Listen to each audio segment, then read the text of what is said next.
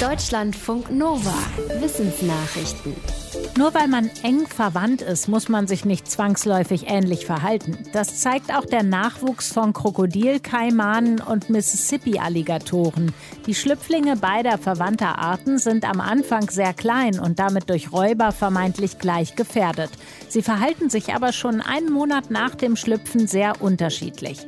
Das haben Forschende aus Österreich und Großbritannien in einer Studie herausgefunden.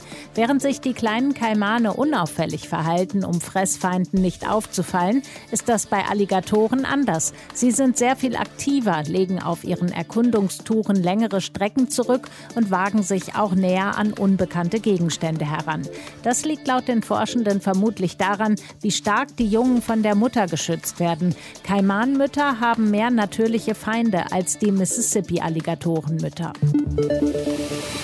Malaria lässt sich auch mit Hilfe von Magneten nachweisen. Wie das geht, beschreibt ein internationales Forschungsteam. Laut der Studie ist die Magnetmethode ähnlich sicher wie bisherige Diagnosemöglichkeiten. Bislang wird entweder in einem eingefärbten Bluttropfen unter dem Mikroskop nach den winzigen Malaria-Parasiten gesucht oder man benutzt einen Einmalschnelltest.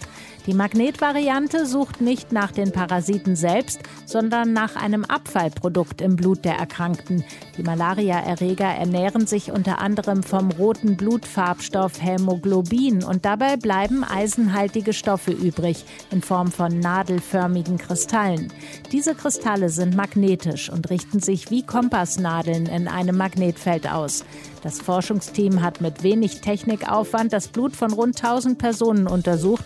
Ihm zufolge kann man so schon winzige Mengen Kristalle, also im Endeffekt Parasiten, aufspüren. Außerdem sei die Variante günstig und besonders einfach. Die Erde ist rund und auf einem Globus kann man sie gut darstellen. Aber wie bekommt man die Kontinente und Meere so genau wie möglich abgebildet, wenn man sie auf einer flachen Karte darstellt? Dieses Problem gibt es schon lange und viele Weltkartenausgaben sind verzerrt und ungenau.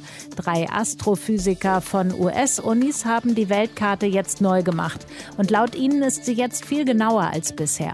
Die Wissenschaftler haben dafür eine neue Methode angewendet, wie man die Erde flach darstellt darstellt. Die neue Karte sieht aus wie eine Schallplatte. Sie ist rund und auf beiden Seiten bedruckt. Auf der einen Seite ist die Südhalbkugel abgebildet, auf der anderen die Nordhalbkugel.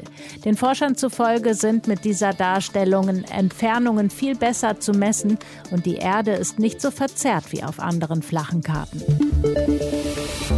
Neandertaler sind längst ausgestorben, ihr genetisches Erbe aber nicht. Und das kann Menschen heute laut einer Studie vor einem schweren Covid-19-Verlauf schützen. Forschende des Max-Planck-Instituts für evolutionäre Anthropologie in Leipzig haben dazu eine Studie veröffentlicht. Demnach haben die Neandertaler im menschlichen Genom Genvarianten hinterlassen, die das Risiko bei einer Covid-19-Infektion schwer zu erkranken um gut 20 Prozent senken. In einer früheren Arbeit hatten die Wissenschaftler allerdings herausgefunden, dass andere Neandertal-Genvarianten das Risiko bei Covid-19 künstlich beatmet werden zu müssen oder zu sterben deutlich deutlich erhöhen. Die Forschenden sprechen beim Neandertaler Erbe daher von einem zweischneidigen Schwert. Es habe uns Varianten beschert, für die wir den Neandertalern gleichermaßen danken und sie verfluchen könnten.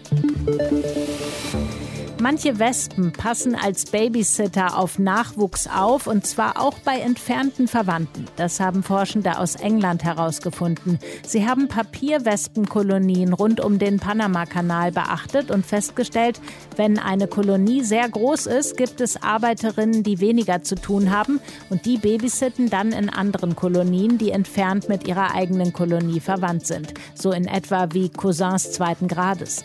Die Forschenden fanden dieses scheinbar selbstlose Verhalten überraschend, denn Wespen sind eigentlich Außenstehenden gegenüber feindselig. Sie erklären das Babysitten damit, dass die Arbeiterinnen Wespen so dafür sorgen, dass mehr Nachwuchs der anderen Kolonien überlebt. Mit der sind die Babysitter-Wespen ja entfernt verwandt, also werden indirekt dann auch ihre eigenen Gene an den Nachwuchs weitergegeben. Das Verhalten ist also wohl nicht völlig selbstlos. Wer in Nationalparks wilde Berggorillas besucht, für den galt eigentlich schon vor Corona besser Maske tragen, denn die Tiere sind sehr anfällig für menschliche Krankheiten.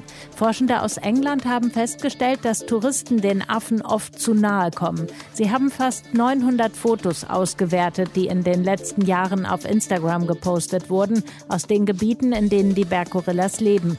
Den Gorillatourismus gibt es vor allem in Ostafrika. Bei den meisten Fotos wurde der empfohlene Abstand von sieben Metern zwischen Menschen und Gorillas nicht eingehalten und Gesichtsmasken wurden nur in der Demokratischen Republik Kongo getragen.